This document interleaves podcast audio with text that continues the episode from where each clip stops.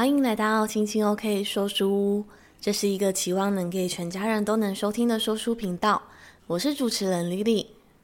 我们这一集要分享的绘本主题呢，跟海洋有关，也跟认识自己有关。我们要分享的书呢，是《找到颜色的透明鱼》，不跟人比，学会欣赏自己的优点。这本书的作者呢，有许多位，有曾雅玲、张希莹、郑绵羊、杜生池、黄伟伦，绘者为王浩云，出版社为小宇宙文化出版。在海洋里，有许多五颜六色漂亮的鱼。然而呢，有一只颜色浑身透明的鱼，它好羡慕大海里的朋友都长得美丽又五光十色。它觉得自己浑身透明，好像一点特别也没有。嗯，它好想要变得跟大家一样哦。它到底会做出什么样的选择呢？让我们一起来听听今天的故事吧。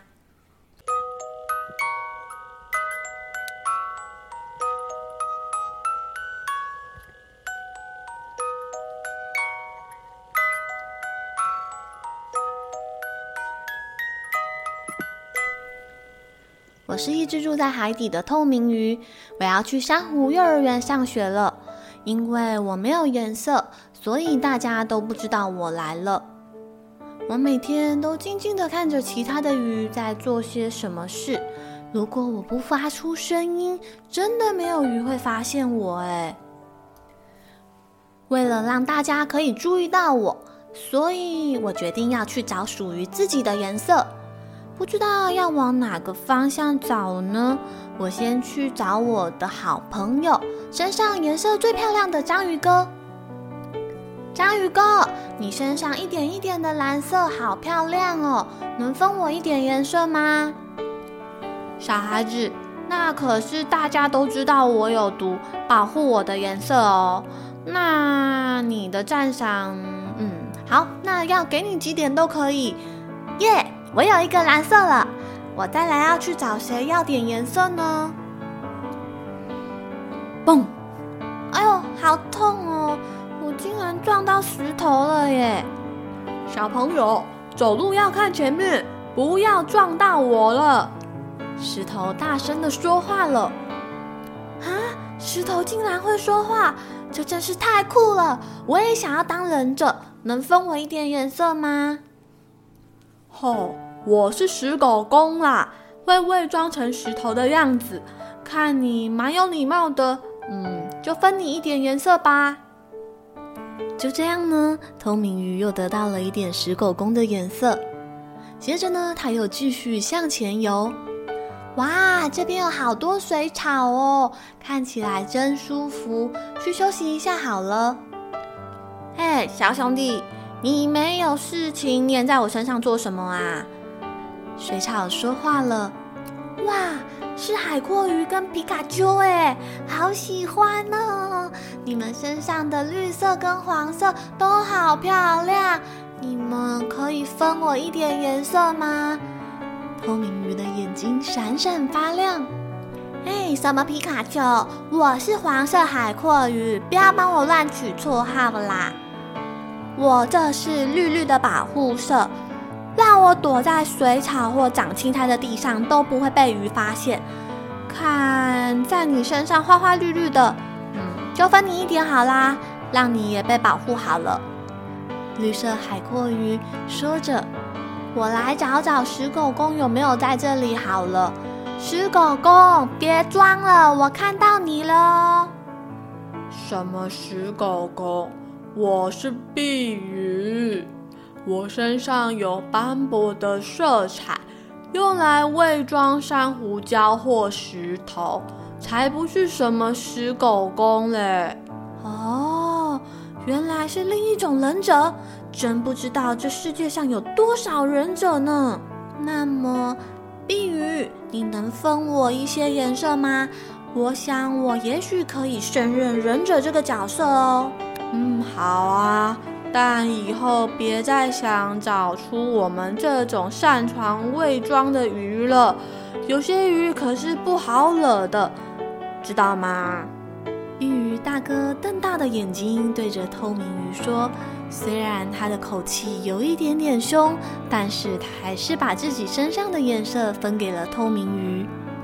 这里有个大大的海扇，听说豆丁海马就住在这里。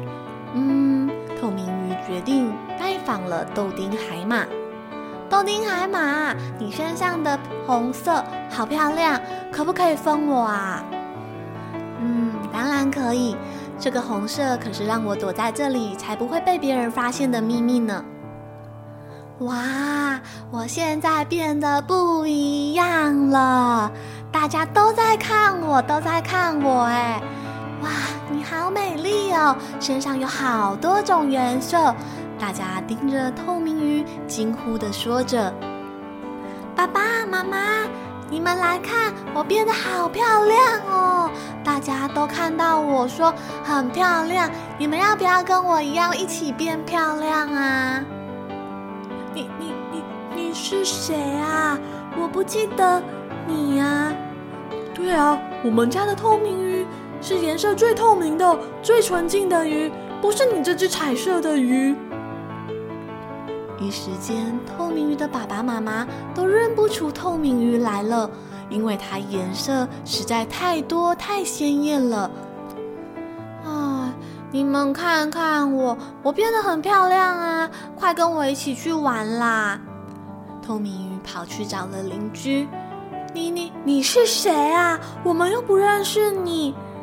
对啊，印象中我们的家族里可没有你这种颜色五颜六色的鱼呢。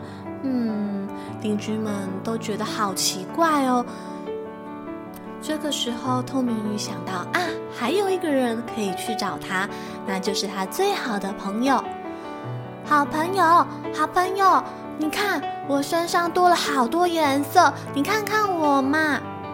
他跑去找了他从小一起长大的好朋友，但是他的好朋友却也认不出他来了。你是谁啊？我我的朋友是世界上最透明的鱼，才不是你这只花花绿绿绿的鱼。你你到底是谁啊？为什么？为什么？到底为什么？大家都不跟我玩了，也不理我了。明明我有那么多的颜色，是不是？其实有这么多的颜色。也不是那么的好呢。透明鱼这时突然觉得好孤单，他突然好希望可以变回本来的自己。嗯，我决定了，我决定要把所有的颜色还给大家好了。谢谢你们送我这么多的颜色，但我还是觉得做自己比较好。于是呢，透明鱼把颜色还给了大家，它又变回了像从前那样自在的游来游去，又可以跟好朋友和邻居一起游玩说笑。原来这世界上真的有这么多种色彩的鱼啊！彩色是属于别种鱼的颜色。透明鱼想了想，我还是当一只开心的透明鱼吧。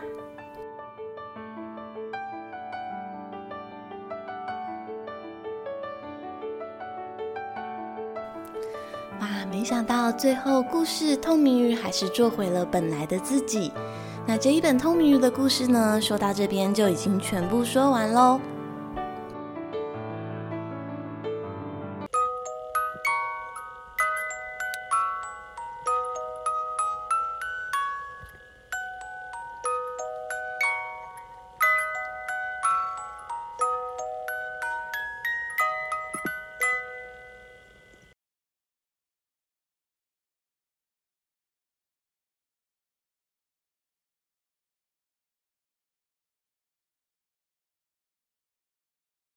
那说到这，这一本透明鱼的故事就已经全部说完了。那在这一本绘本的最后呢，就是绘者呢，他画了一个很漂亮的彩色鱼，因为他说彩色是其他鱼的颜色嘛。那我就很好奇的去查了一下，诶，这个在画面上这么漂亮的彩色鱼，它到底是什么鱼呢？那我在网络上啊，就找到一个跟它外形非常非常相似的鱼，它叫做麒麟鱼。那漂亮七彩的麒麟鱼啊，它的全身啊布满了色彩，蓝色、橙色的条纹。那它的外皮含有两种不同的分泌物，一种是粘液，可以保护它的呃鱼鳞，避免受到其他比较粗糙的物体的伤害；另一种呢，则是毒素。所以它虽然长得非常的漂亮，但是它却是有毒的。那谈到这边呢、大小朋友可能会很好奇，故事中的主角透明鱼，这个世界上真的有透明的鱼存在吗？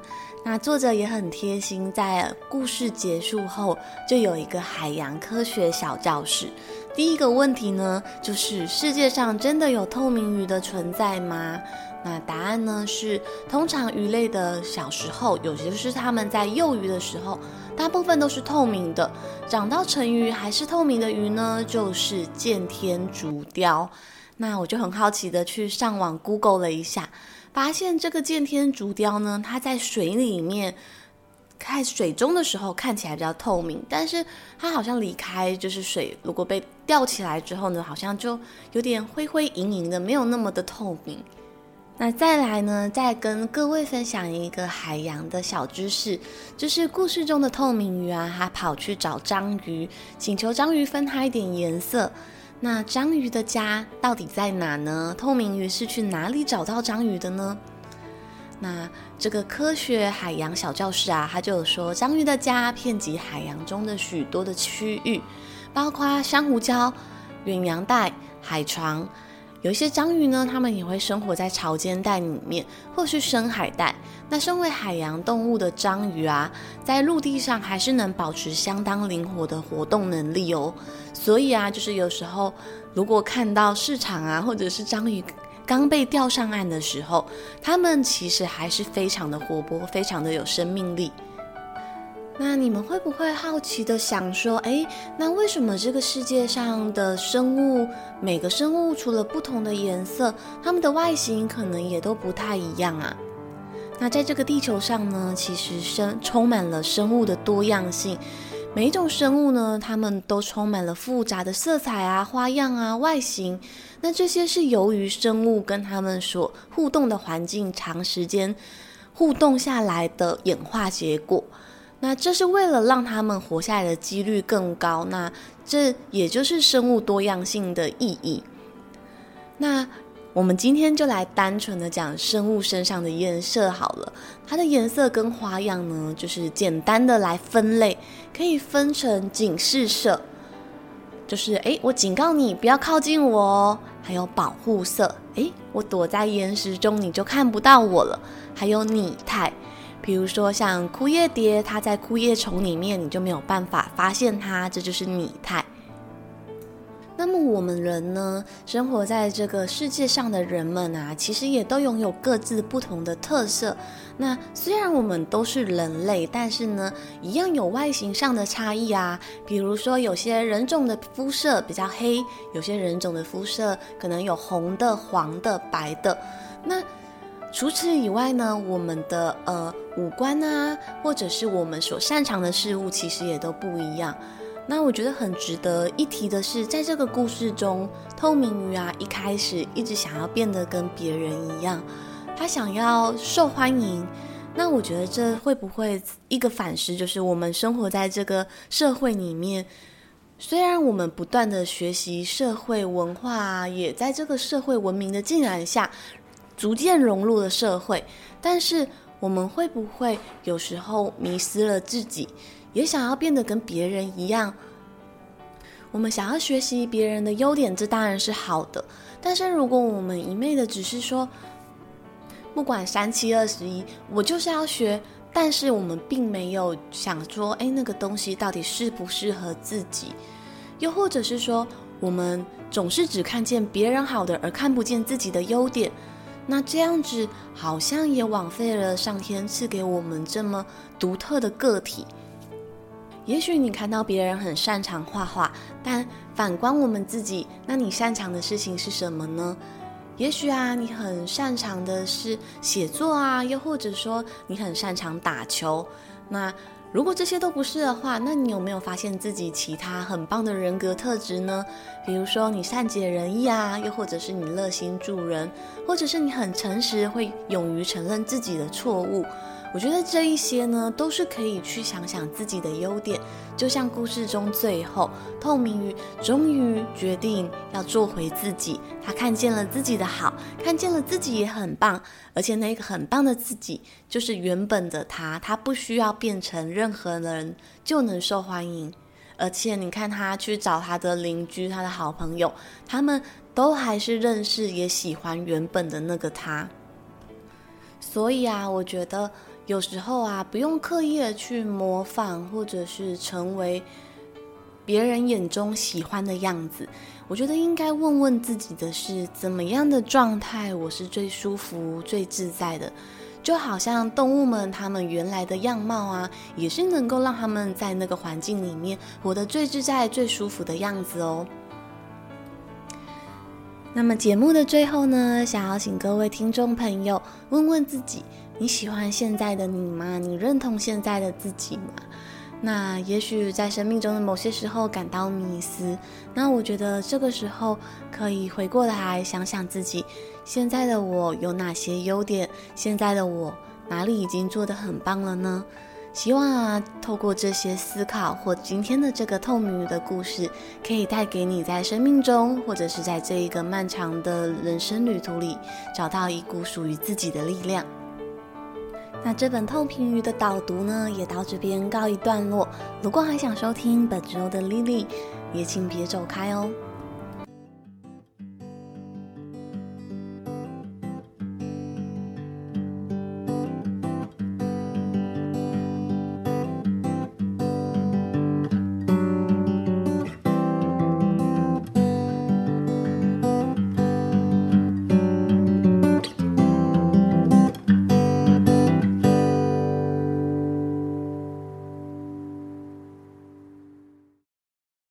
这一集的本周丽丽呢，想要来跟各位听众朋友分享一下动漫。对，不知道你们平常会不会看动漫？那其实呢，我过去不太会特别去找来看，但后来因为我老公的关系呢，就是诶，好像开始会一起看动漫，然后发现还蛮能沉浸享受在当中的。那我今天想要分享的呢，是最近就是 Netflix 上面。应该是排行榜前几名吧，我前几天刷应该是第一名的动漫，对，就是《进击的巨人》。对，那这一个作品呢，它的故事线还蛮长的，那作者非常用心，埋了蛮长的一个伏笔。那在这个过程中，我觉得，呃，我看最后一集的时候，看到泪流不止。对，我不知道我第一次看动漫看到会觉得，天哪，怎么会有一种。啊，原来如此，然后感觉天地啊、心啊，就是融在一起，然后心被打开，然后豁然开朗的那种感觉。对，那我觉得真的是不枉费，就是花费了很多的时间去一集一集的看，还好没有舍弃它。对，那那一天我看完之后画了一幅画，那画面中呢，就是天地宇宙，然后就有。因为在晋级的呃晋级的巨人之中，就是里面有一棵树嘛，对，然后里面那棵树就是发现了那个始祖巨人的算是他的缘起，所以我就在那个宇宙的画面中，就是画了那一棵树。对，然后米卡莎就站在那个树下，本来很犹豫，是在想说，啊，要画米卡莎、爱莲还是大家都画？但我最后不知道为什么只画了米卡莎。对，我觉得米卡莎这个角色呢，我觉得对我个人而言，我觉得它是一个象征爱的角色。对，就是好像很多的问题，人类之间都是因为爱而起，但呢，爱好像也是唯一的解药。那米卡莎，我觉得她中间对于爱莲的情感呢，我觉得真的是一种一开始是一种执迷的爱吧，很固执，不论如何，他变成怎么样，他就决定要爱他。哇，听起来还蛮感动的。但是后面我觉得，为什么始祖巨人会说米卡莎是他破解这个问题的解药呢？我觉得是因为米卡莎后来有一个。算是突破了一个转变吧。就是我觉得后来他从执迷的爱变成一种大爱，但这之间到底有没有什么标准答案？我觉得，嗯，就留给各位各自去想象。那那天我看完之后呢，我就在日记上面写说，嗯，今天跟老公一起看完了《进击的巨人》完结篇。那我觉得这一部作品呢，真的非常的有寓意。那生命不只是为了繁衍，不只是为了让下一代能够生存。而是为了自己当下的感受是否快乐，当下的活动对于自己是否有意义而生。问问自己，你快乐吗？爱是问题，也是解药。那这一部很棒很棒的动漫作品也推荐给你们。那本周的分享就到这边喽，感谢你收听我的节目。